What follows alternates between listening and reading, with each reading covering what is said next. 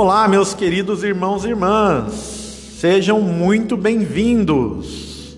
Eu sou Luiz Moreira, esse é o nosso podcast Só Tenho Hoje. Temos hoje um dia muito especial, vamos retomar aqui no quarto capítulo do livro Em Busca da Alma Feminina. Quero começar aqui chamando o meu parça de sempre, meu irmão de comunidade, Rafael Libório. Diga aí, Rafa. Fala, Luiz. Como sempre, né? Nem preciso mais falar isso, mas é uma satisfação enorme estar participando de novo. Olá, você também, meu querido ouvinte, minha querida ouvinte. Hoje realmente é um capítulo bastante especial e um capítulo profundo, né? Eu tenho certeza de que vai tocar muitos corações. Você, mulher que estiver nos escutando, então se ajeite bem aí. Não sei o que você está fazendo, se está dirigindo, se está lavando louça, fazendo uma caminhada, mas se ajeite bem porque hoje o negócio vai fundo, hein? E temos aqui, Rafa, uma super participação especial. uma grande irmã de comunidade já de muitos anos. Bom, isso já é besteira falar, né? Porque eu tô ficando velho já, né? Então os meus irmãos de comunidade já são há muitos anos irmãos de comunidade, mas uma irmã quem eu tenho muito carinho, a senhora Marlene Catarina de Freitas da Silva. Fala aí, Marlene, se apresenta aí para o pessoal. É uma alegria tê-la aqui conosco. Olá, Luiz, Rafael, olá, ouvintes. Para mim também é uma alegria muito grande. Confesso que eu fiquei nervosa assim quando eu fui convidada, porque eu acho que podcast é, é aí já dedo até a minha idade, eu acho que é uma coisa muito moderna, né? Apesar de já existir outras maneiras, né, de modernas de atingir o povo, né? Mas podcast para mim é algo moderno, muito moderno. Mas aí me apresentando então, como o Luiz disse, é, eu sou consagrada da comunidade. Estou na comunidade desde oficialmente, assim, né? Oficialmente vocês vão entender até ao longo acho, da partilha que eu fui muito turrona, muito cabeça dura com Deus, então aos poucos eu fui me deixando conquistar por Ele. Mas eu conheço a comunidade desde 98, mas oficialmente faço um caminho vocacional desde 2004. Então esse tempo todo Deus foi usando para amadurecer. Então são 16 anos de comunidade, tenho promessas definitivas também como o Luiz, como a Lília, que já passou por aqui, né? E só que diferente do Luiz e da Lília, eu sou da Aliança. Na verdade, assim, a minha história, né? Posso ir falando um pouquinho, Luiz? Para ele ser longa, eu vou tentar resumir, né? Minha história com a comunidade. Na verdade, assim, quando eu entrei em 2004, eu estava na Aliança. E aí, né, aos poucos eu fui amadurecendo e por eu ter até assim uma personalidade de ser muito intensa nas coisas, né? eu fui me descobrindo, assim, querendo me dar toda para Deus, né? E aí eu ingressei em 2008 na comunidade de vida, que é como o Luiz vive, né? De me dedicar totalmente a Deus. E de 2008 até dezembro de 2013, eu fiquei, né, me dediquei totalmente à comunidade de vida, à comunidade através da comunidade de vida, e depois fui fazer um discernimento e a partir de 2014 eu voltei para a Aliança. Então hoje eu sou da Aliança. Eu sou casada, sou professora, trabalho numa escola pertinho da minha casa, tudo muito assim. Deus foi preparando a maneira como Ele queria que eu o servisse, né? E sou muito feliz, muito feliz e realizada por isso. Sim, meu marido é o Acácio, ele não é da comunidade, ele é, é, né, ele tem a vida secular normal dele, assim, e por eu ser da aliança, é permitido dentro da nossa comunidade também se casar com alguém que seja de fora. Para quem ainda, hoje, né, dentro da realidade comunitária, para quem é da comunidade de vida, pela intensidade e dedicação integral, isso não seria possível, né? Mas quem é da aliança, desde que o cônjuge acolha a realidade de vida, então é permitido. E graças a Deus ele me acolhe, né? Acolhe muito bem, graças a Deus ele me ajuda muito a viver e, na verdade, ele se me incentiva muito a viver na comunidade. O Cássio é um grande amigo nosso aqui também, parceiro. Vai lá, faz um churrasquinho bom para nós lá, né? E é uma alegria. É. Ele é assim como o Rodrigo, o Rodrigo é lutador de kung fu, o Acácio ele é faixa preta de judô, professor de judô, né? E estamos aqui, eu e o Rafa, ainda esperando o melhor momento da vida para ingressar nas artes marciais. Não tá vendo, né, Rafa, o que, que a gente vai. O que, que a gente vai fazer certinho, mas tá na nossa meta também, tá? Um dia. Um dia a gente vai, vai, vai achar a melhor arte marcial. Eu gosto muito daquela que é meio em câmera lenta, sabe? Que fica lá, os, os ozinhos lá no parque. Mexendo as mãozinhas bem devagar, que não tem muito contato físico. Aquela ali, depois que eu descobri que aquilo ali é algum tipo de arte marcial, eu, eu fiquei mais feliz. Eu acho que eu, tá na minha meta, né? Achar um parque que tem os ozinhos se mexendo em câmera lenta para eu conseguir segui-los. Marlene, eu queria, eu queria que você partilhasse um pouco também com os nossos ouvintes, para te conhecerem melhor, sobre a sua formação, né? Porque eu acho muito legal. Inclusive, pessoal, Rafa, né? Eu tenho uma, como tem uma relação muito próxima com a Marlene, a Marlene inclusive é madrinha de consagração da Luísa, minha filha, e tudo mais, né? Somos muito próximos. Já moramos na mesma casa de missão, né? É como comunidade de vida. É, sou padrinho de casamento da Marlene também. É, a gente tem uma relação muito próxima, né? E eu costumo dizer, né, partilho isso com maior tranquilidade, que isso é a alegria da vida fraterna, né? Da vida de comunidade, né? A Marlene, ela tem uma formação mega power em letras, né? E a Marlene, ela, eu, eu e inclusive eu, em compensação, eu, eu que vos falo, sou uma anta em língua portuguesa. Então eu sou péssimo para escrever. Eu, eu, erro as pontuações, as vírgulas, né? Daí para baixo, né? O negócio é, é terrível. E como eu sei que a Marlene sabe muito desse tipo de, de, de coisa que é língua portuguesa, eu, na maior tranquilidade, sei que eu não preciso ser perfeito e nem saber tudo, porque eu tenho a Marlene, entendeu? Então a Marlene, eu sempre brinquei com ela, eu ligava para ela e falava, alô, é do Disque Mobral, né? Porque ela corrigia, né? Às vezes eu ia escrever um texto para o Facebook, eu mandava para a Marlene, Marlene, corrige aí. Então a Marlene é uma daquelas pessoas que, apesar de ser muito próxima, além de ser muito próxima, é alguém que me ensina que na vida comunitária você não precisa saber tudo e nem ter tudo, né? Porque você tem seus irmãos, né? Então, a Marlene aí é a minha corretora oficial. Nem todos têm um corretor oficial, mas o que eu acho legal é que às vezes eu mando um texto horrível, o texto, o texto volta bala, e ela fala: Não, estava ótimo o texto, sendo que ela corrigiu tudo, até melhorou as concordâncias e tudo. É outro texto, né? Ela ainda tem a caridade de, de, de deixar melhor ainda de dizer que estava bom. Mas tá bom, isso é a alegria da vida fraterna. Eu queria, Marlene, que você falasse um pouquinho da sua formação também, né? Que como eu já falei, né, com os outros irmãos de comunidade, para mim como irmão é uma alegria ver os meus irmãos de comunidade como excelentes profissionais, bem formados e tudo mais. Queria que você partilhasse um pouquinho disso aí. É, até antes de partilhar assim meu processo for, é, profissional, acho que só que isso que o Luiz falou, para mim é muito interessante assim, né? Porque eu sempre gostei muito. Eu sou formada em letras pela Unicamp.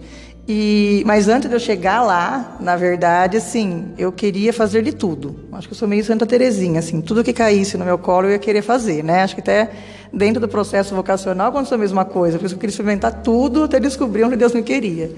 E eu sempre gostei muito de leitura, gostei muito de, de ajudar mesmo, assim, né? Para ficar claro para mim quando um texto não está bom. Só que eu tenho dificuldade de escrever.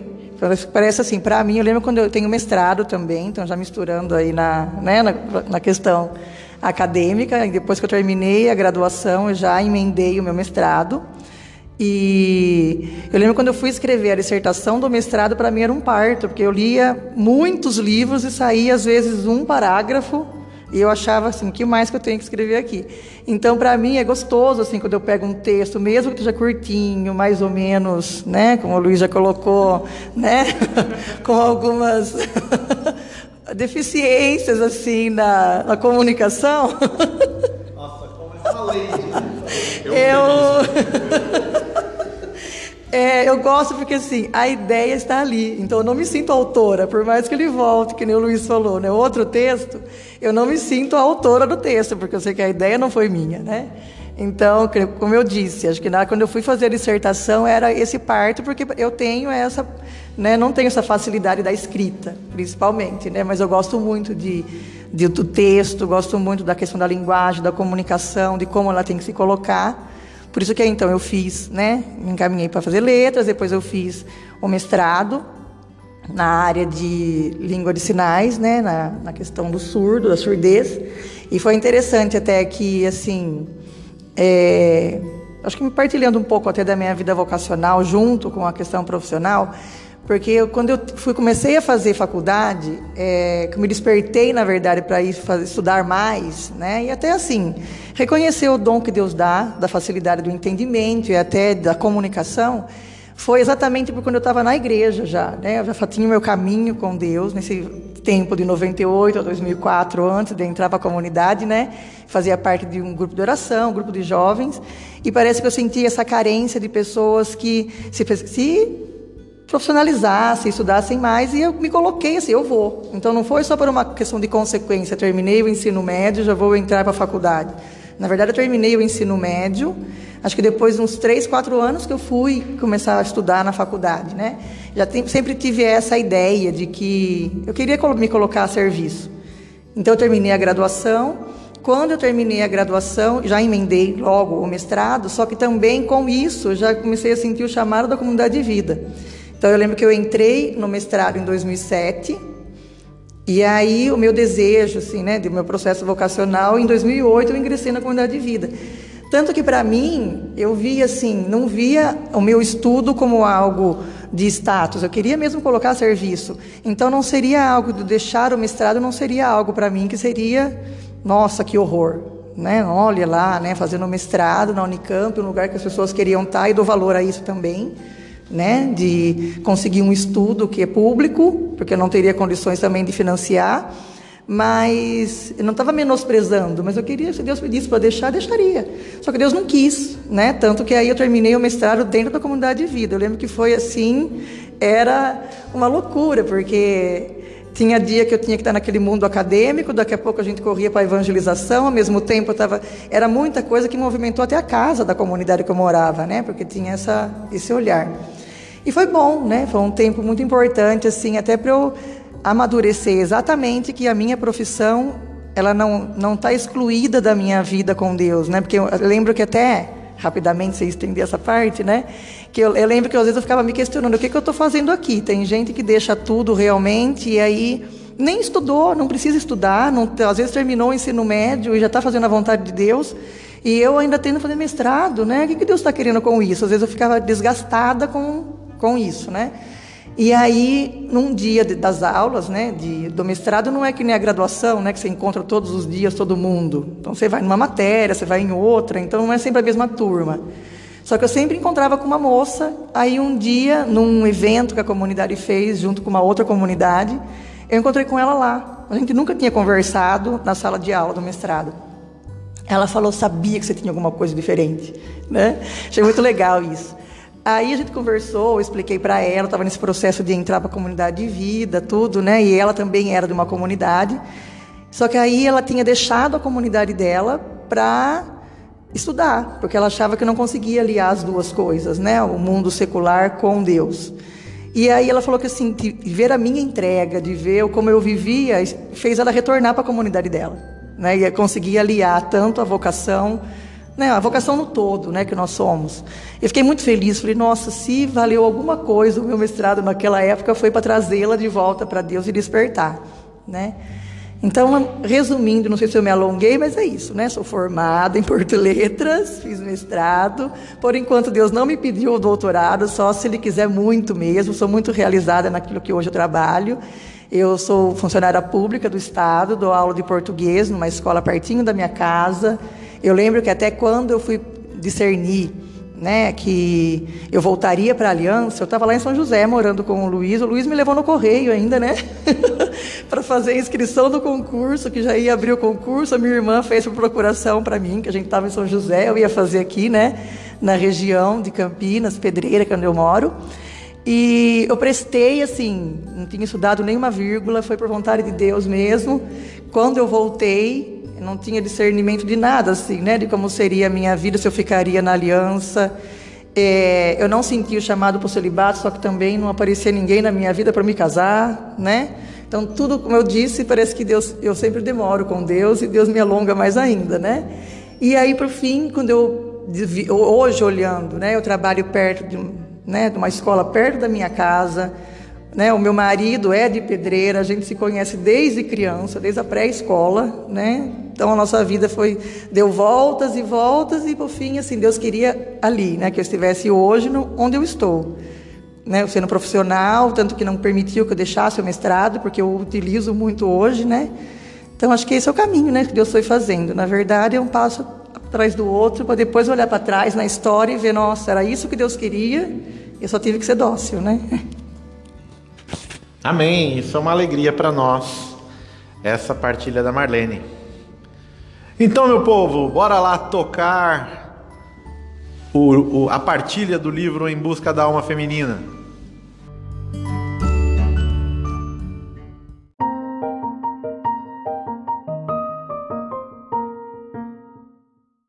Vamos lá então, começando aqui os nossos trabalhos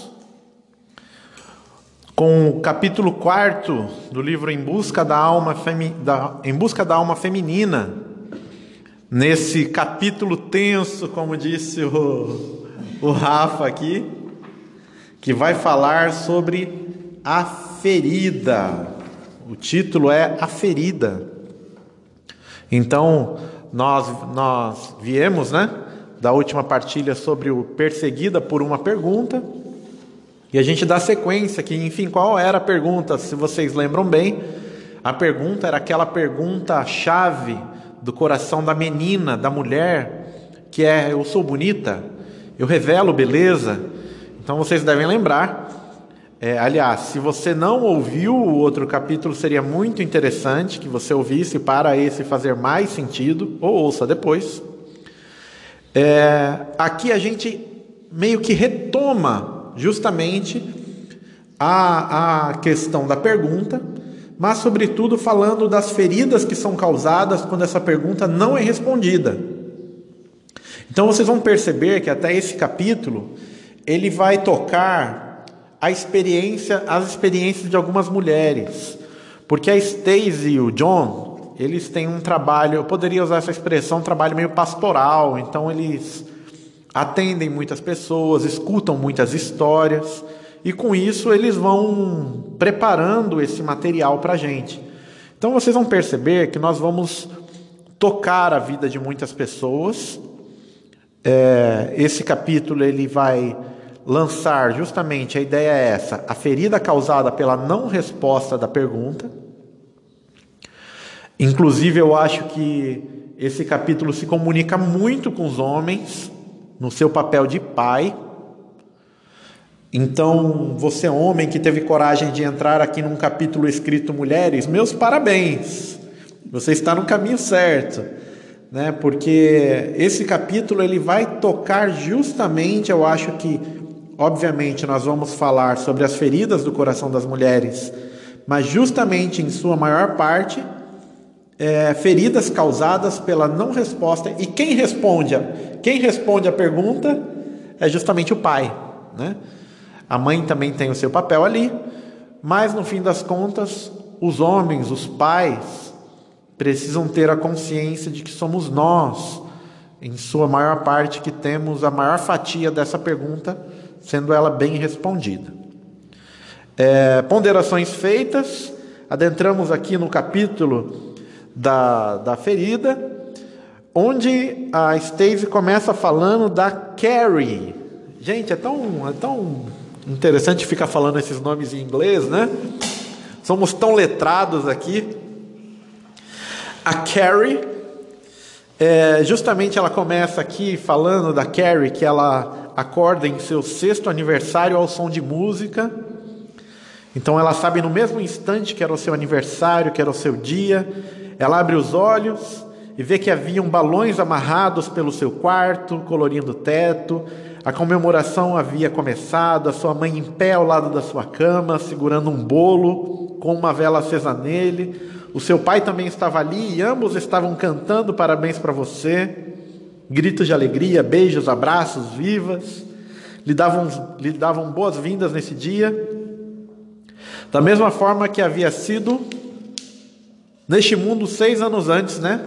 Onde ela tinha chegado. E seu pai sussurra no seu ouvido, né? Princesinha, que ele amava. A sua mãe a sua mãe fez com que ela se lembrasse novamente de como era feliz por ter uma filha tão maravilhosa. Não há dúvida disso, essa garotinha estava encantada. Né? E aqui ela, ela pondera, né? Puxa vida, a vida da, da Carrie era mais próxima da vida que Deus queria para cada menina. Ela sabia que seu pai a amava. Ela era a princesa dele. Ele era o seu cavaleiro em uma armadura brilhante.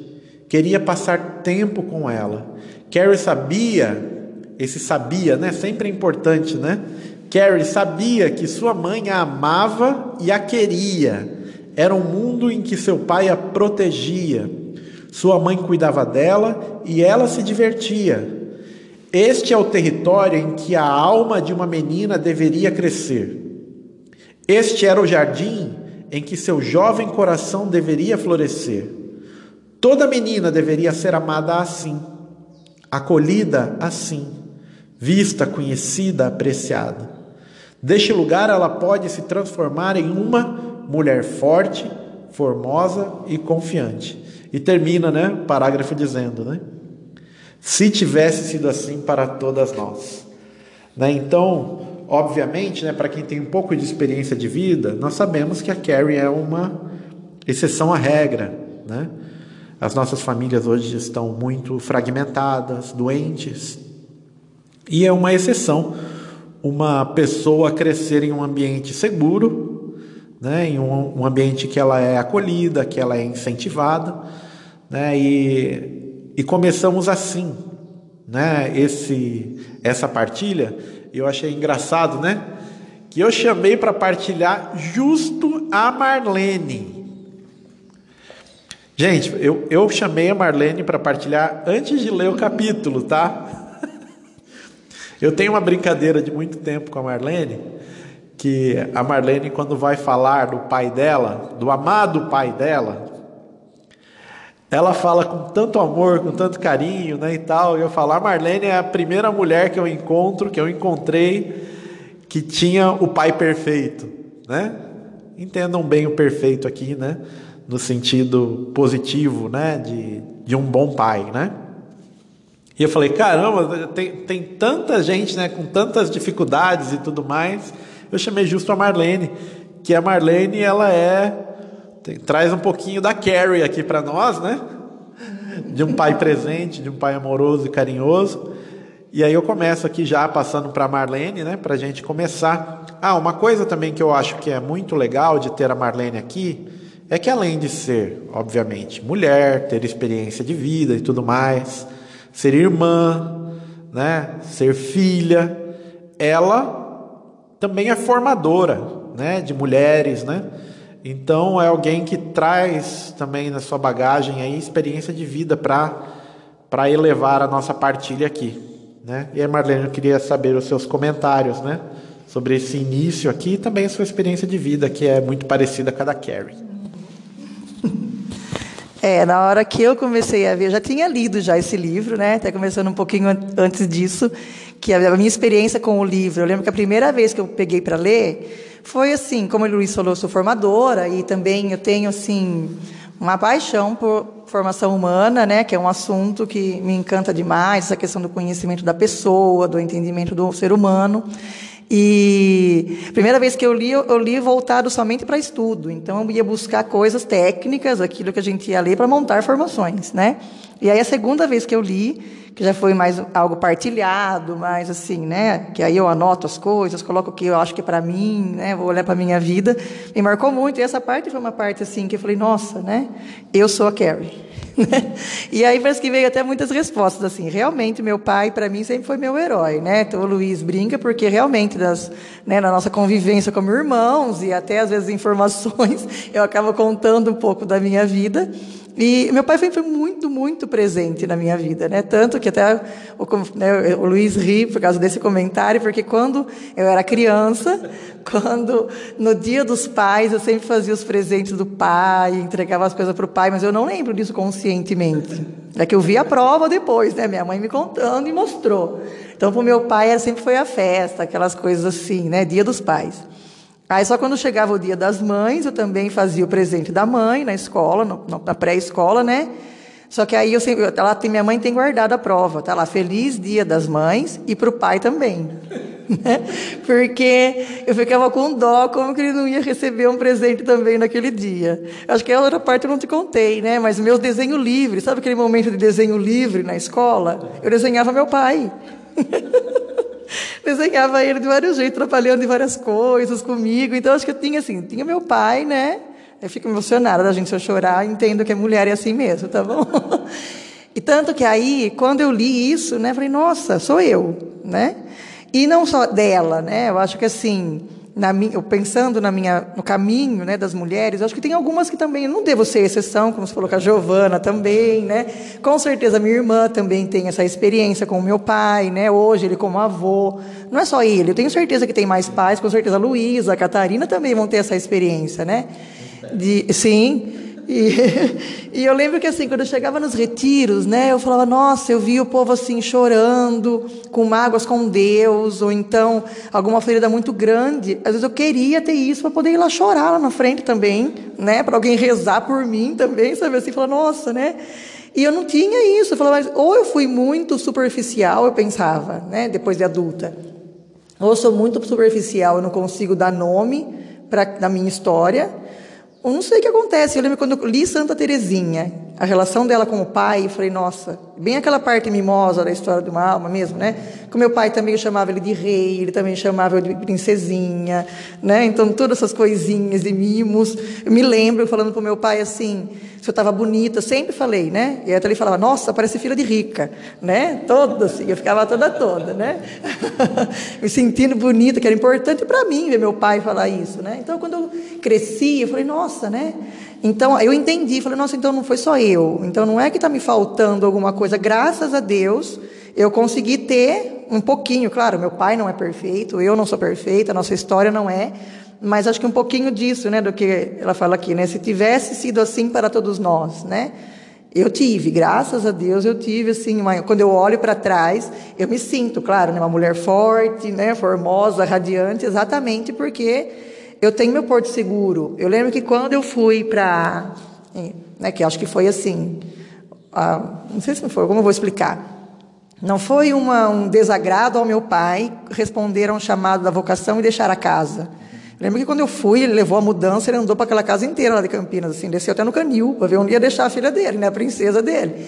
E, mas acho que assim, eu me senti, nossa, será que eu decepcionei? Né? Acho que foi o único momento assim que eu falei, nossa, o que, será que. Mas foi uma coisa boa, né? Claro. Foi naquele momento só que eu me senti, só que ao mesmo tempo eu me senti assim. Ele aprovou, então tá tudo bem. Tanto que quando eu ligava para ele, a primeira coisa que ele perguntava: Você está feliz? Estou feliz. Então tá bom, então tudo bem. Então acho que assim, claro, tem as, né, tudo aquilo que não temos a perfeição do ser humano, mas olhando, eu sou uma Carrie nisso sim, sabe? De olhar e falar, nossa, que bom, né? Que bom que Deus cuidou. E saber que mesmo nas minhas imperfeições eu tenho para quem voltar. Eu tenho um porto seguro que está me olhando e me deixando ser segura para dar os meus passos e seguir em frente a minha vida, né? Então acho dessa parte, sim, não só trazendo da minha vida, né? Mas eu acho interessante isso de saber, né, que Deus tem esse plano para todas nós, né? Ele nos quer dessa maneira. E a gente consegue sim com a nossa vida, mesmo com histórias feridas de outra maneira, é, encontrar, né, a felicidade e chegar sim no, naquilo que Deus sonhou, né? Só que eu não vou ficar dando spoiler dos outros capítulos porque não é a intenção. Manda aí. É, eu acho muito interessante a, a, didática que eles usam no livro. Né? Eles vão falar da ferida só no capítulo 4. Porque antes disso eles vêm falar primeiro da beleza da criação, eles vêm falar das intenções de Deus, eles vêm falar até da questão da queda, né?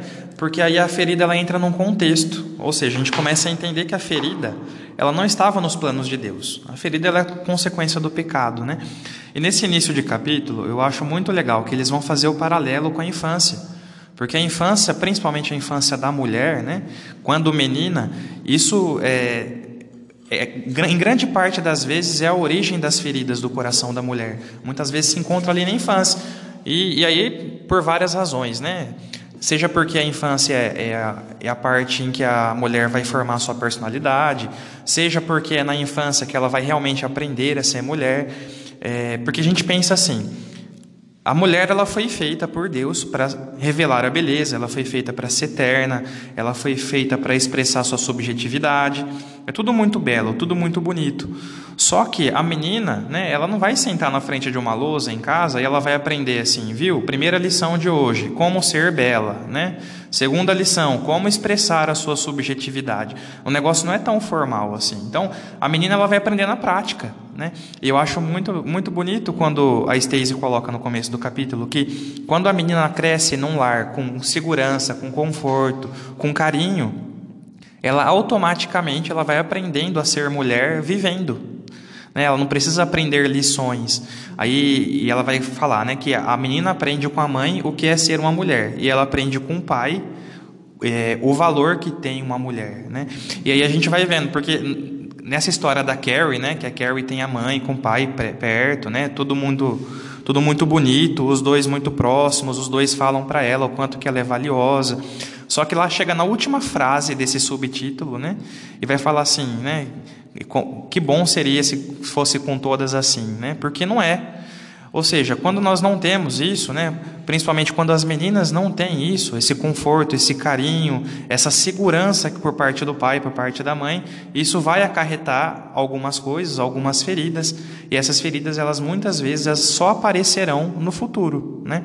Então as feridas elas é, elas vão acontecer em algum momento da vida, né? Quando a gente fez um podcast com a Giovana, Giovana falou: a minha infância foi muito boa, mas na adolescência aconteceu uma coisa que me deixou muito ferida, né? Então sempre lá atrás a gente vai encontrar algumas raízes, né? que tem alguma relação direta ou indireta com o pecado, mas sempre vai estar lá. Em relação à questão do pai, né, tem um trecho que eu acho muito legal assim no, no, no capítulo, e eu vou ler ele, né? É, abre aspas. Muitos estudos mostraram que as mulheres que relatam ter um relacionamento próximo e carinhoso com o pai, que receberam segurança, alegria e aprovação dele durante a infância, sofrem menos de distúrbios alimentares ou depressão e desenvolveram um forte senso de identidade pessoal e autoestima positiva. Fecha aspas. Ou seja, é, a relação com o pai, porque o pai é aquele que vai conferir a segurança para a filha, a segurança eterna, né? Como o Luiz falou, é o pai que vai responder aquela pergunta essencial do coração da mulher: eu sou bela, né? Eu valho a pena, né? Eu sou especial. Isso geralmente é o pai que vai responder. E aí que a gente entende, por exemplo, a importância que tem quando um pai chega para a filha e fala: "Filha, você é muito bonita. Filha, você é minha rainha. Filha, você é minha princesa." São coisas assim, né, que parece coisa banal, né? Mas isso faz uma diferença enorme no coração da menina, porque a menina ela vai crescer sabendo que ela tem uma importância em si e que ela não precisa buscar essa aceitação lá fora, muitas vezes no pecado. Pois é, pois é, pois é. é tem uma questão aqui, né? A gente está falando muito do pai, mas tem uma, uma, uma questão da mãe, do que a menina vai aprender por essência da mãe eu achei muito legal aqui que vai dizer, né? Porém, as mais importantes coisas que aprende da mãe, além de muitas outras coisas, evidentemente, é a compaixão e a ternura. Eu achei isso magnífico, né? Porque, gente, é, é justamente a beleza da mulher, né? Eu sei que eu bato muito na tecla, mas os nossos corações eles são contaminados mesmo, né? Revelar a beleza não tem nada a ver com a questão física, estética. A beleza da vida da mulher na, na, existência humana é justamente a compaixão e a ternura, né? Eu tenho até um momento, né, na, na minha breve caminhada de pai, eu, eu estava dando uma bronca, vou usar essa expressão, uma bronca homérica no senhor Diego. Peguei ele no meio da cozinha, eu lembro que tinha um banquinho na cozinha. Peguei ele pelos ombrinhos, assim, ele era menorzinho. Levantei ele pelos ombros, sentei ele no banco no meio da cozinha. Dei, mas dei assim uma bronca nele. Eu tenho certeza que ele não entendeu nada. Tanto que eu falei ali para ele, aquela, aquela coisa do pai que gosta de dar palestra, né? E ele estava assim, encolhido no banco. Encolhido. Eu intimidei ele. E de repente, quem passa no meio da cozinha? Ela, a rainha do lar, a dona da parada toda. Passa a Jaqueline ao ver aquele menino encolhido no banco, passa fazendo um carinho no queixinho dele, assim, ó. De um lado para o outro, passando assim. Esse menino se ergueu, sabe, no, no banco. Eu falei, eu tô tendo um trabalho aqui terrível para ensinar esse menino a me obedecer. Você passa e faz um carinho nele. Ele fala, eu não me contive, ele estava tão tristinho, né? A mãe, a beleza da mulher é justamente essa, né?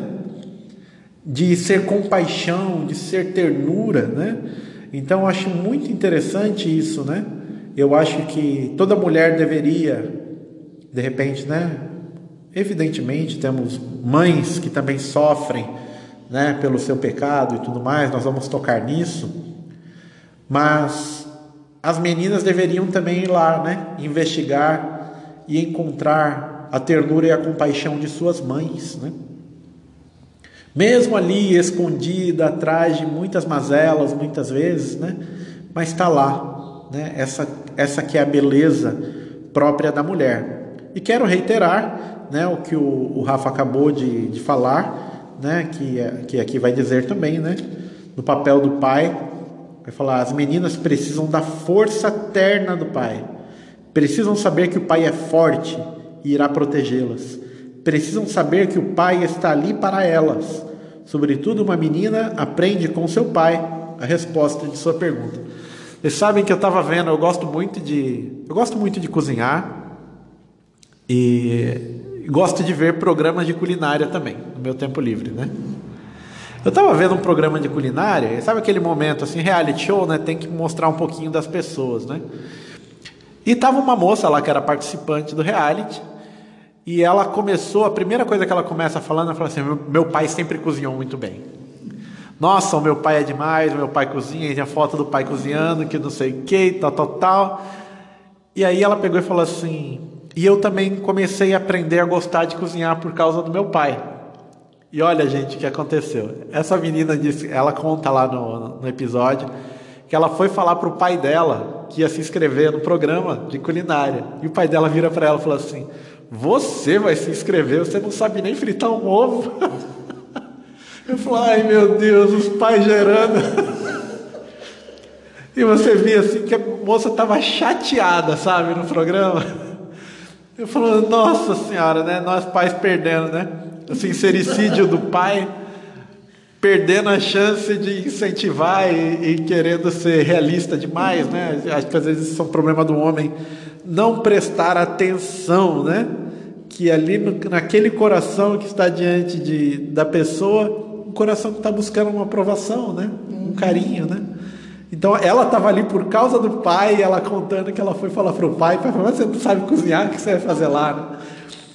Então eu achei muito interessante, né?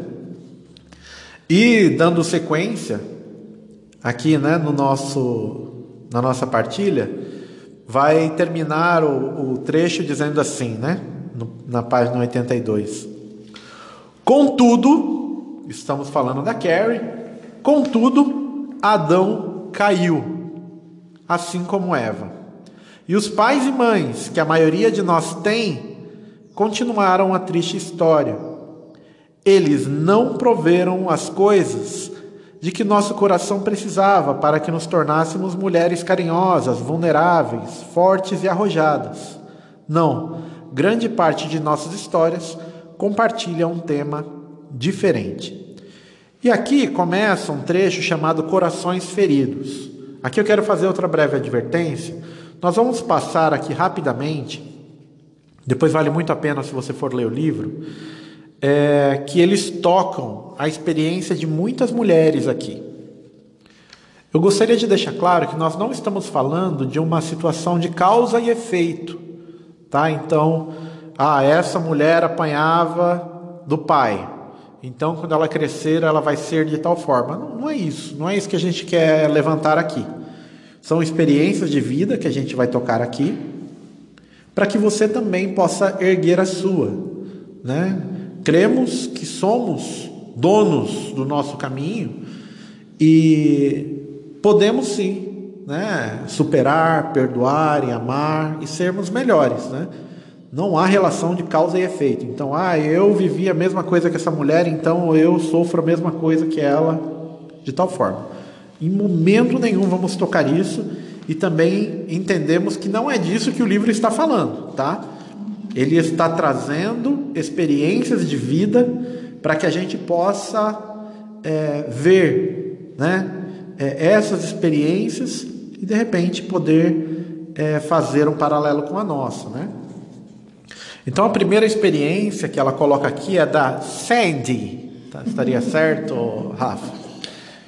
Acho que sim. Você. É a brasileira aparece Sandy. A Sandy. A Sandy. Se for em francês é Sandy. Tá, vamos, vamos, vamos, vamos, vamos deixar no inglês aqui, que hoje eu estou gastando aqui, já que a Marlene está aqui. A minha amiga Sandy foi criada na casa com um pai abusivo e uma mãe fraca. Né? Enfim, a história da Sandy é muito triste, muito complexa.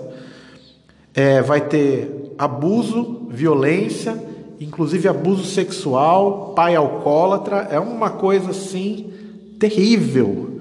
Né? E, e tem até aí o momento onde vai falar das consequências.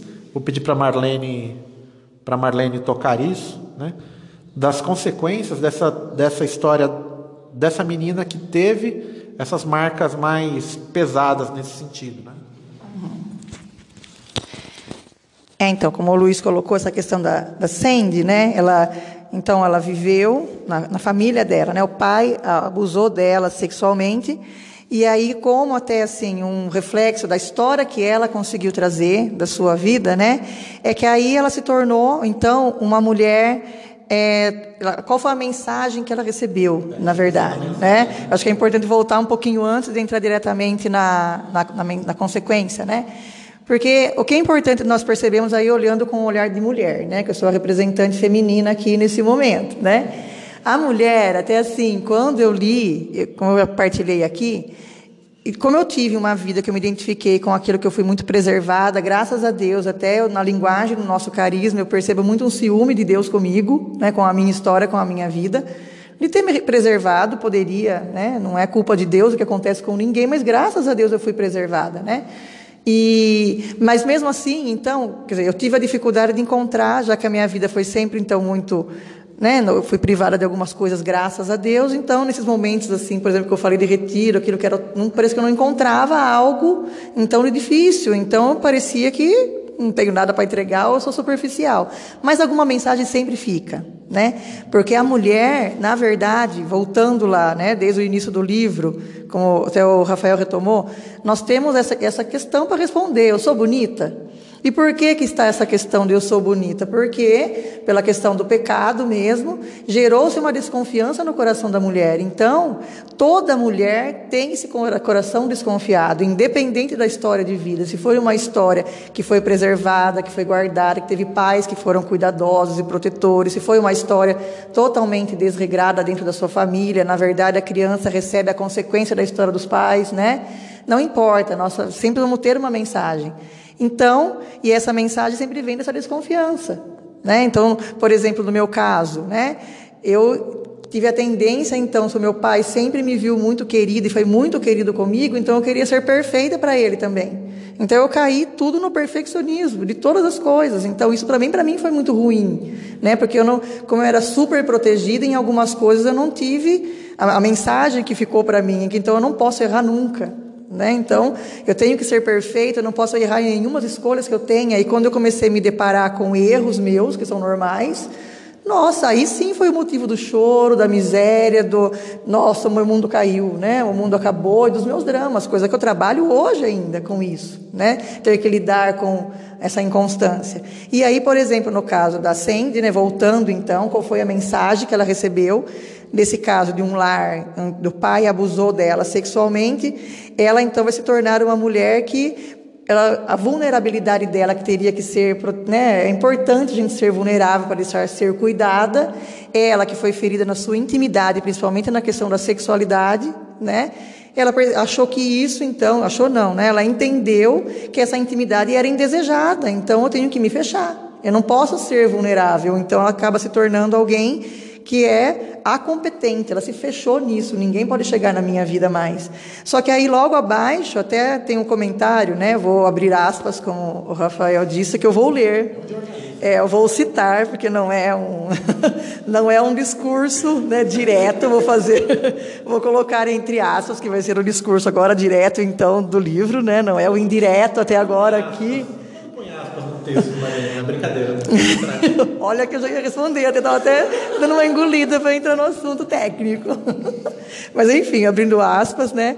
Ela diz isso: algumas mulheres que sofreram abuso sexual, então escolhem outro caminho, quer dizer, outro caminho que eu dissende, né? Dela ter se fechado, então, né? E se sentir uma mulher profissional e competente. Vão ser outras, né, talvez mais honestamente, se veem compulsivamente seguindo em outra direção. Elas nunca receberam amor, mas experimentaram algum tipo de intimidade por meio do abuso sexual. E agora se entregam a um homem atrás do outro, esperando de algum modo remediar os encontros sexuais ilegítimos com sexo que tenha um pouco de amor. Fecha aspas. Então, quer dizer, mostrando assim, dois caminhos, né, para um mesmo caso do abuso sexual, que isso, infelizmente, é algo que é real. Não que seja né? os caminhos, né? Exatamente. É, só para mostrar que existem dois exemplos, né? Mas acho que o importante mesmo tem que ficar que sempre a mulher tira uma mensagem. Então, para a mulher que está nos ouvindo, né? Que talvez ou se identificou com a minha história, ou se identificou com a história da Sandy, ou com outras que vão, vamos partilhar aqui, é importante essa reflexão. Nós buscamos uma resposta. Né? Nós buscamos a resposta do sou bonita. E há em nós essa desconfiança que está inerente em nós. Então é importante, sim, fazer esse caminho, por mais doloroso que seja, de perceber qual é a mensagem que fica. Porque a partir da mensagem, quando a gente se dá nome, a gente consegue crescer. Né? Então aí vão surgindo as feridas, né? Ela vai falar da Tracy que é que pede, é uma coisa muito simples, né? A coisa da a Tracy, ela pede para o pai ir no escorregador com ela no parque aquático, no escorregador infantil, onde ela quer que o pai desça primeiro para que ela possa descer e cair no colo do pai. Só que é uma piscina rasa, a hora que o pai cai, ele quebra o pé. Essa e a mensagem, né? A mensagem é muito curiosa, né? de que. Fala pra gente aí, Marlene. É, a mensagem que aí ela tem, então, é que tudo. Ela tem um desejo do coração dela, que o pai, então, é satisfazer o coração dela, né? porque na verdade ela se sentia excluída e não, o único desejo que ela insistiu tanto para o pai fazer e ele fez, ele quebrou o pé. Então para ela ficou a mensagem que o desejo do coração dela resulta em desastre, né? Então a mensagem foi que o seu desejo de termos um relacionamento causa dor. Né? Então, ela foi se excluindo disso. Pois é, né? como vai dizer o, o poeta Rafael, complicada e perfeitinha, né? É, resumindo, a mulher sempre vai dar um nó no pingo d'água. Vai entender o, o pingo como letra, né? Ainda mais na infância, né? Que as coisas não estão tão claras, né? Tem, eles vão falar da história da Melissa, que os pais queriam muito um menino, né? Isso é curioso, isso é comum, né? Até. E eu achei interessante o relato dela, que ela vai dizer que ela sofria tanto com isso, é, pela frustração do pai dela ter ficado evidente, é, que ela todas as noites antes de dormir rezava pedindo para que crescesse um pênis nela, para que ela acordasse um menino, para que ela pudesse fazer finalmente o pai dela feliz, né? Então me parece que esse desejo de satisfazer o pai, né? de, de agradar o pai, ele é uma coisa gigantesca no coração da menina, né? E que justamente à medida que o pai não corresponde, é, não atende, ou que ela sente que ela não alcança, isso vai gerando grandes feridas, né? Sim, aí fica claro até assim, algo que, não só especificamente desse caso, né? Mas é algo que na mulher, no coração do, da mulher, a gente sempre acha que o problema é com a gente. Né? Então, homens, vocês são casados, né? vocês dois estão falando aqui, alguém que estão ouvindo também. Não só casados, mas qualquer né, relacionamento que tenha com uma mulher. Pode ser no trabalho, pode ser né, no relacionamento familiar. A mulher é assim. É nossa, a gente é constituída desse jeito, né? Até passou em outros, outros capítulos, né? Falando da mulher. Nós temos dentro de nós esse anseio de agradar e tem essa desconfiança de não estar agradando, então qualquer coisa que aconteça ao nosso redor, a gente sempre vai achar que o problema é a gente. Então o homem facilita muito quando consegue se deixar claro na sua objetividade, né? Dizer que o problema não é a gente, que acho que aí ganha até uma grande aliada para resolver os conflitos interiores, né? Tanto de um quanto do outro. E aí no caso da Melissa, exatamente isso, né? Ela então viu que ela, ela estava causando algum problema, alguma dor. E aí ela continua aqui falando da Rachel. A Rachel, é, nossa gente, eu estou falando tão, tão, pronunciando tão bem inglês, né? Hoje tá, tô... a, a história da Rachel é que o pai dela agredia verbalmente. Gente, só de ler isso aqui, é, dá uma angústia, né? Porque diz assim que é, ela ouvia, né? Você é tão estúpida, não vale nada. Eu gostaria que nunca tivéssemos tido você. Você me deixa doente. Meu Deus, ela vai dizer, né? Cresci acreditando ser repugnante para meu pai e fiz tudo o que era possível para tentar fazê-lo gostar de mim. Os pais abusivos são um horror extremamente comum. Cúmplices, aqui é interessante. As mães destruídas, porque normalmente, se um pai faz isso com uma filha, né? Ele faz com a esposa também, né? As mães destruídas são uma realidade dolorosa. Ambos, muitas vezes, vêm de lares abusivos, onde o ciclo de dor se repete brutalmente e é passado para a próxima geração. Provavelmente essa mãe, ela também sofreu esses abusos, né? onde a coisa vai se perpetuando, né? Sim, até em relação assim ao pai, a história do pai também, né? Está entrando nas duas aqui, apesar de como mulher, né? Mas está como formadora, como você já colocou, das leituras e amante da formação humana também. É exatamente isso, né? Vai passando de uma geração para outra.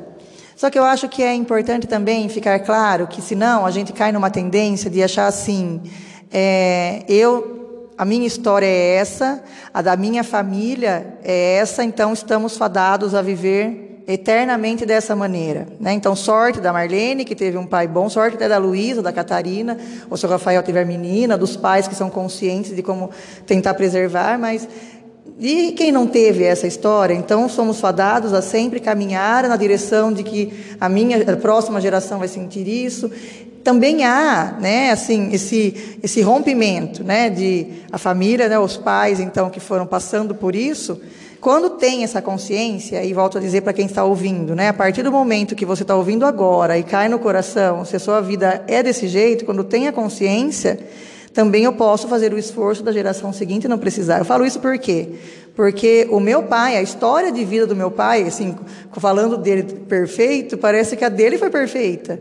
Aí eu vejo também o ciúme de Deus, porque na verdade a história do meu pai não foi perfeita. Ele vem de uma família de alcoólatras, que ele ia buscar o pai dele na rua, né, para né, carregar o pai. Todo mundo da família dele era, os, os irmãos também.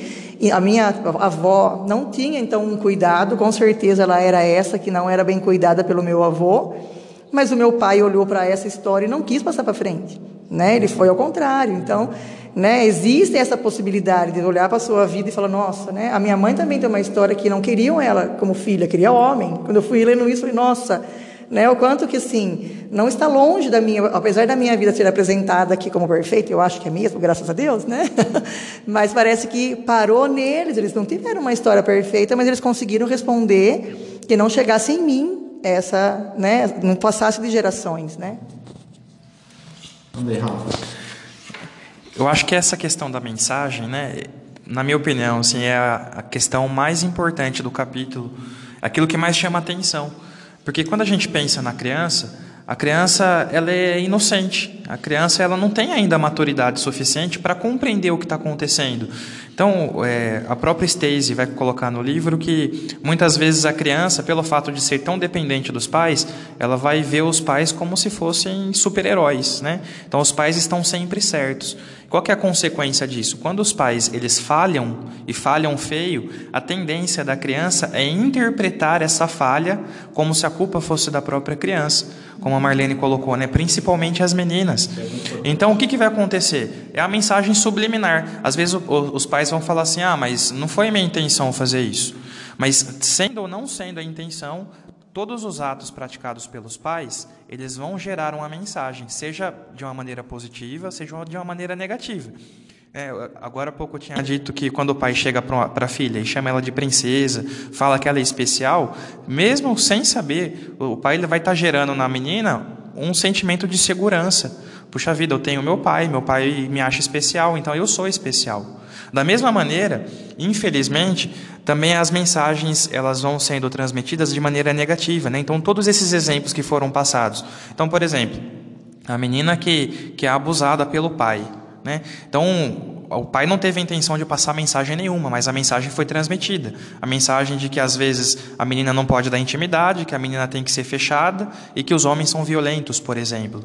Ou aquela menina que é, implora para o pai um pouco de atenção. A menina que queria descer no escorregador com o pai e o pai está lá, às vezes é, preferindo assistir o jornal ou preferindo fazer alguma outra coisa. Qual é a mensagem que vai ficar no coração da menina? Puxa vida, o jornal ou as outras coisas são mais importantes do que eu. Né? Os meus desejos às vezes incomodam. Fica essa mensagem.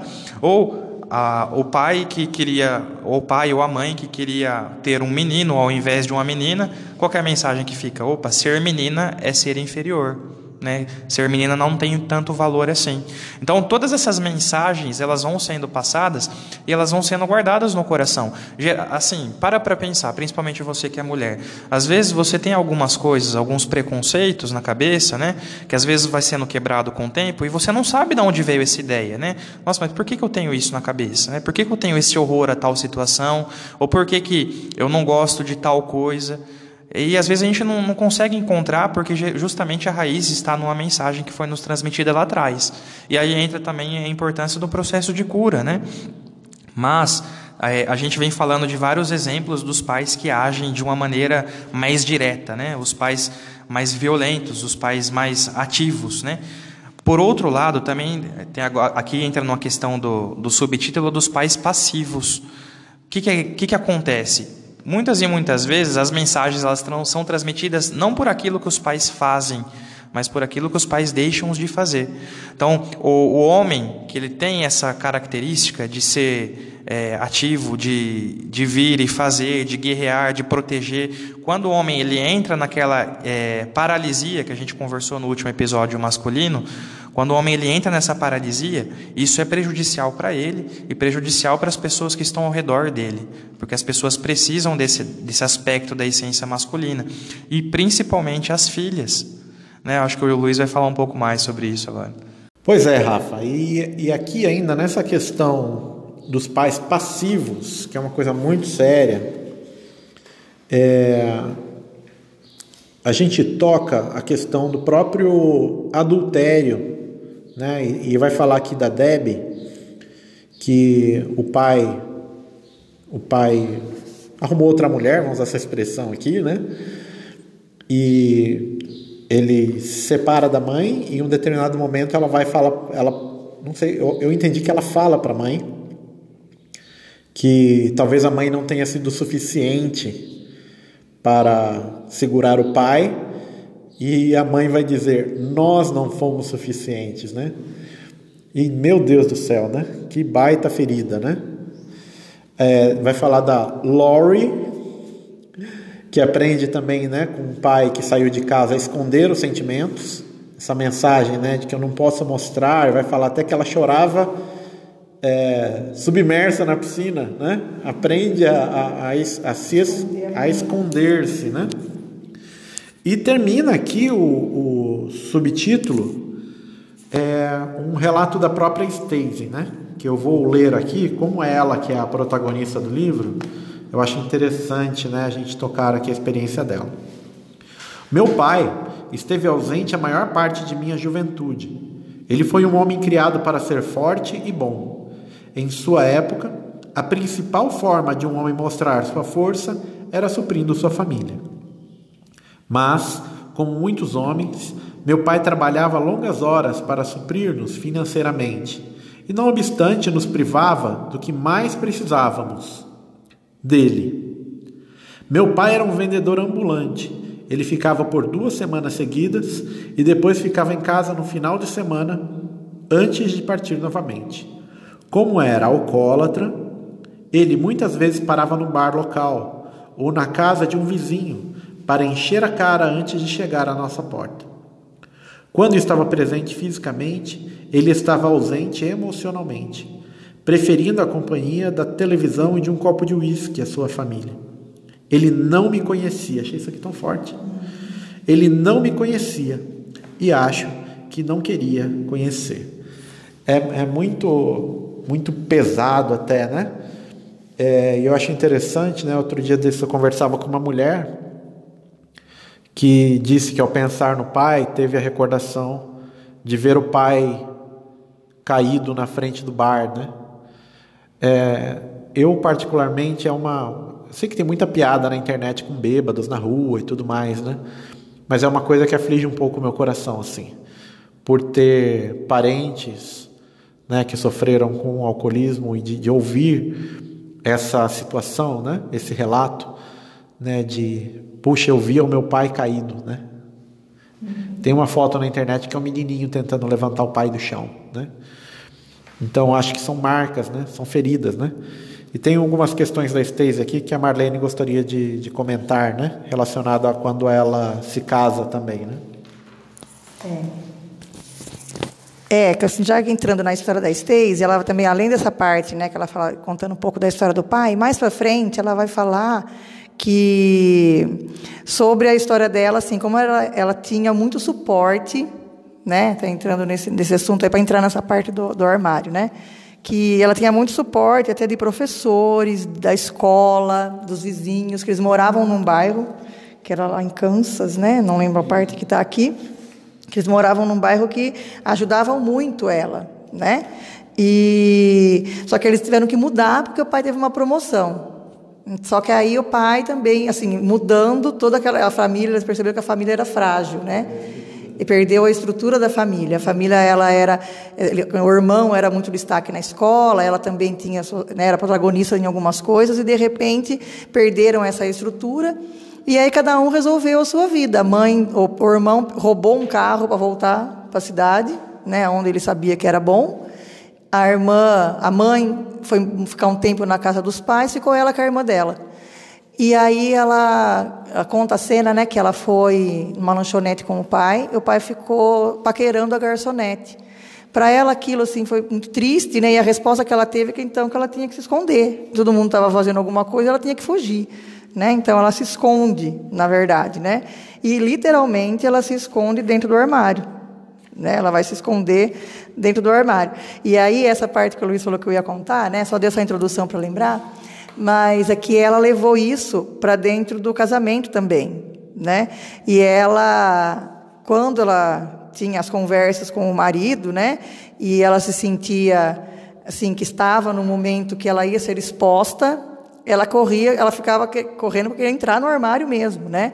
Tem uma situação que ela diz que ela ficava com o pé entre a sala e o banheiro para correr logo para se esconder. E teve uma vez que ela se escondeu e ela escutava ele chamando ela na casa: Onde você está?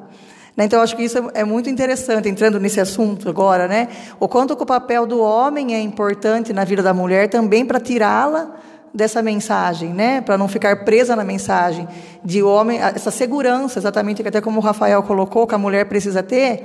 Quando o homem busca, né? Ela se escondeu no armário, mas ele foi atrás.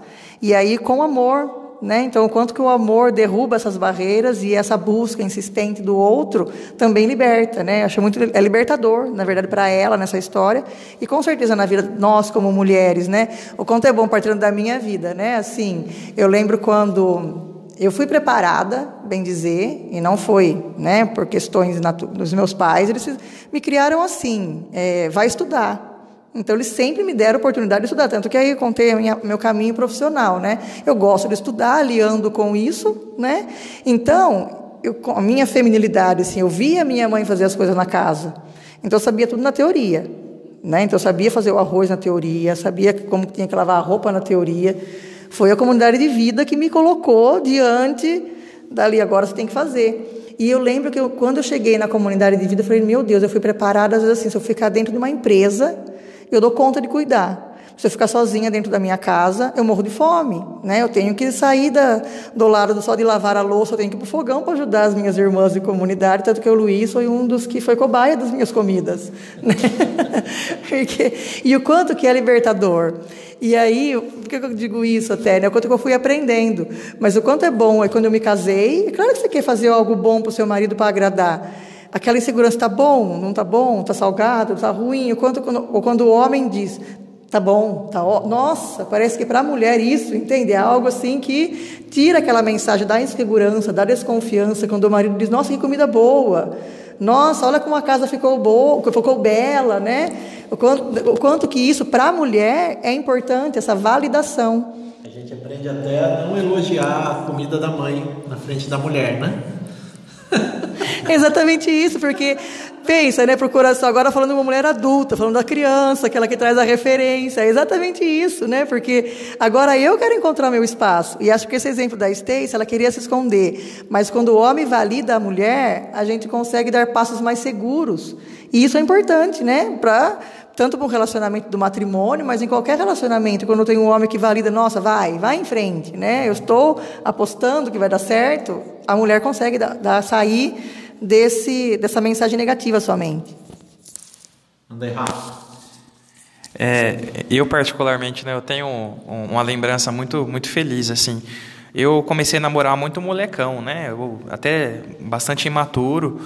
E, eu tinha muito que crescer. Aí eu me lembro que eu casei novo, eu casei com 21 anos. E teve um dia em que a minha esposa chegou em mim, né, depois que a gente já casado, tudo. E ela olhou para mim e ela falou assim: "Quando eu morava na casa do meu pai, eu me sentia muito segura. Eu tinha medo de sair de perto do meu pai. Mas hoje a mesma segurança que eu via no meu pai, eu vejo em você. Então eu, eu me sinto seguro estando perto de você.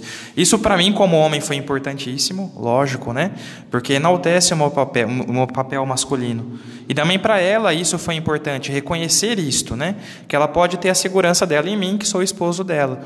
Então é, é, é muito importante que a gente veja isso, porque às vezes a mulher ela não vê, ela olha para o seu passado, ela só vê mensagens negativas e acha que é isso mesmo, que não tem como mudar e que o negócio vai ser assim para sempre, como se ela tivesse é, amarrada a uma sentença para o resto da vida. E isso não é verdade, né? As mulheres elas têm plena capacidade, ainda mais as mulheres de Deus, né? Tem plena capacidade de olhar para o passado e, além de não ficar presa ao passado, além disso, aprender com ele. Né? E, principalmente, como, assim como o médico ele vem para o seu paciente, Assim, o próprio Jesus Cristo disse que ele não veio para aqueles que estavam saudáveis, né? ele veio para aqueles que estavam doentes. Então, Jesus, que é o médico das almas, é aquele que pode curar o coração da mulher, aquele que pode pegar essas mensagens e subverter para o bem. Né? E, e aí eu, eu, fico também, eu, eu lanço essa, essa, esse propósito para as mulheres que estão nos ouvindo, né? de você olhar e você se questionar. Né? Você, como que você enxerga a sua feminilidade? Você vê isso como um dom ou você vê isso como uma fraqueza? Né? Quais são as mensagens que você encontra no seu coração? Tenta lembrar um pouco, tenta refletir sobre o seu passado e aquilo que você conseguir descobrir, que você não fique apenas remoendo em volta disso, mas ao contrário, ofereça isso para Deus. Né? Porque é possível, né? é possível as mulheres conseguirem é, descobrir a sua essência apesar de todas as catástrofes acontecidas lá atrás.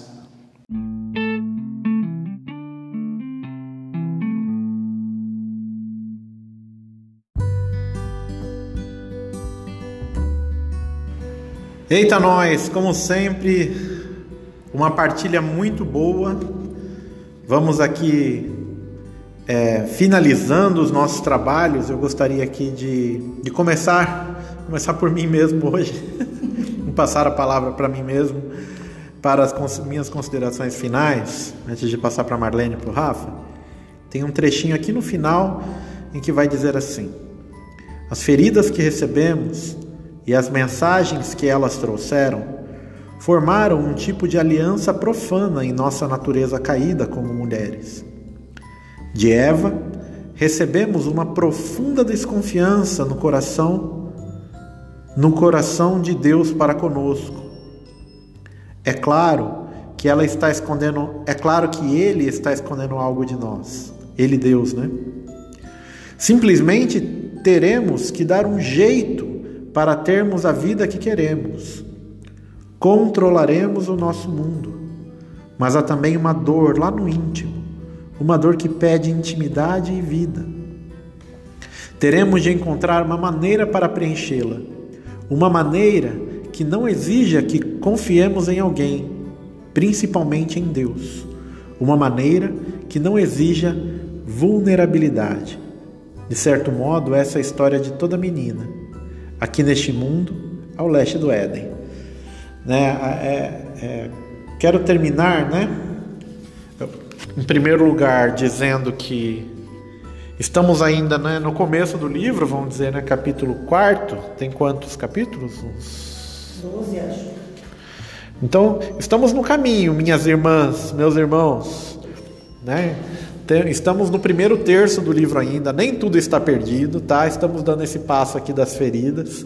Então é importante a gente ir passo a passo, não atropelar, não avançar né? Porque é muito importante nesse momento estarmos identificando que sim, é um fato, há uma ferida.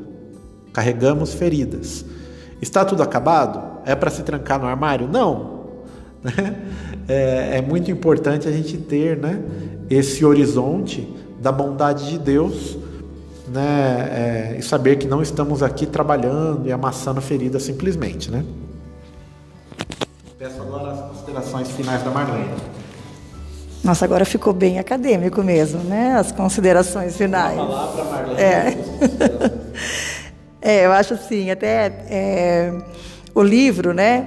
Eu lembro quando eu comecei a ler, vocês já partilharam aqui, quando eu vi a questão de que a mulher é a coroa da criação, nossa, eu lembro que eu estava lendo isso, é, sentado do lado do Cássio na cama. Nossa, eu olhava assim e falava, nossa, que sorte é dele, né? Eu sou a coroa da criação, né? De verdade, sabe assim? Acho que toda mulher deveria, não? Essa é a mensagem que eu queria deixar, né? Toda mulher deveria sempre lembrar disso. Eu sou a coroa da criação de Deus, né? Independente, não é assim, sorte só do meu marido que convive comigo, mas todas as mulheres deviam pensar que bom, né? Sorte da humanidade de ter mulheres, né? Que é essa a imagem, nós somos a imagem de Deus, estamos aqui para isso mesmo, né? E como vocês colocaram já em outros contextos também, a beleza não é só a física, mas com certeza o físico, o exterior reflete o interior.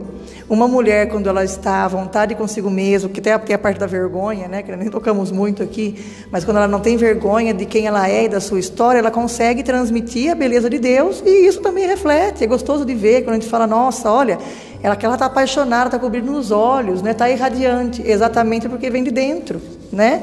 E até ela, não, eu não vou dar spoiler de outras partes que me veio à cabeça agora de outros capítulos, mas é, eu acho que a mensagem que eu queria deixar é exatamente essa, né, um pouco abaixo do que o Luiz leu ela fala né, que é, as feridas que você recebeu chegaram com um propósito da parte de alguém que sabe tudo o que você deveria ser e tem medo de você né? Que a gente sabe que é o diabo, né? Que é ele, que é a parte do pecado que entrou.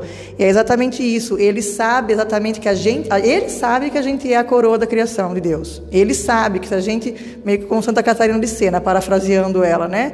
Que se a gente for aquilo que nós somos chamados a ser, a gente coloca fogo no mundo. Só que aí, pela marca do pecado, exatamente por ele saber, ele coloca na mulher essa desconfiança de Deus, de achar eu não sou bela, eu sou incapaz, né? eu sou com essas feridas todas marcadas por, por aquilo que nós somos e nos deixa lá embaixo. E qual é a resposta que a mulher tem que dar então? De lembrar disso, né? O inimigo sabe exatamente quem eu deveria ser e tem medo de mim. E eu, o que, que eu faço com, com isso? Né? Então tem jeito, não vou continuar né, o capítulo, tem jeito, mas acho que queria deixar esse ânimo, né? Ânimo, mulheres, porque né, Gente, nós temos uma missão muito grande, muito bela, e que Deus nos sustenta em relação a isso. Né? Não, é, não, não jogou só no nosso colo e falou: se vira, minha filha. Né? Ele nos sustenta sim. Manda aí, Rafa. Bom, as feridas não são apenas de algumas, né? Todas, todas as mulheres, né? Todas têm alguma ferida em si. Então, a tendência de muitas delas é tentar ocultar isso, né? É sentir vergonha das próprias feridas, é tentar esconder. Então, aí a gente vê muitas mulheres que é, é só fotos sorridentes nas redes sociais, mulheres que é só piada junto com os amigos, mulheres que não deixam transparecer nem um pouco de tristeza, nem um pouco de infelicidade, porque senão estaria demonstrando as suas feridas, né? Mas não, né? Eu acho que a mensagem final que tem que ficar desse capítulo é que as feridas elas vão sim acontecer, né? As mulheres elas terão sim as suas feridas, mas isso não deve ser motivo de desvalorização. Então, ou seja, a, a mulher que teve traumas na sua história, a mulher que teve muitas feridas ali no seu coração, isso não a torna menos valiosa. E aí eu gostaria de terminar justamente com a frase de Santa Teresinha, né? Ela vai dizer: "Eu sou o que Deus pensa de mim". Né? Então, mulher, as suas feridas não, não te definem, as suas feridas, os seus traumas, as suas marcas, os abusos, eventuais é, palavras que tenham ficado no seu coração gravadas desde a infância, talvez, isso não define quem você é, não define o seu valor, porque o seu valor está no coração de Deus. Amém. Amém, aleluia. É, tem até uma, uma série que eu gosto, uma série de investigativa e tudo mais, que eles sempre terminam com meio com uma frase de efeito, assim, né? Outro dia eu estava vendo, eles, eles terminaram o episódio dizendo assim: é, as suas cicatrizes dizem por onde você passou, mas elas não definem para onde você vai, né? Então é importante estar ali, né? Consciente de que as cicatrizes são marcas das feridas é, elas dizem pelo que a gente passou, mas elas não determinam hipótese alguma. Né? Em, nome, em nome da graça de Deus, elas não determinam para onde a gente vai. Amém? Que alegria ter estado com você hoje. Obrigado mais uma vez pela sua audiência. Estamos chegando a mil reproduções no Spotify. Estamos muito felizes com esse pequenino trabalho. Obrigado de todo o coração. Nos ajude a divulgar. Esse trabalho é muito importante para nós. Meus irmãos, vamos ficando por aqui. Nunca nos esqueçamos que para amar o nosso bom Deus, não temos nada mais do que hoje. Um grande abraço e fiquem com Deus.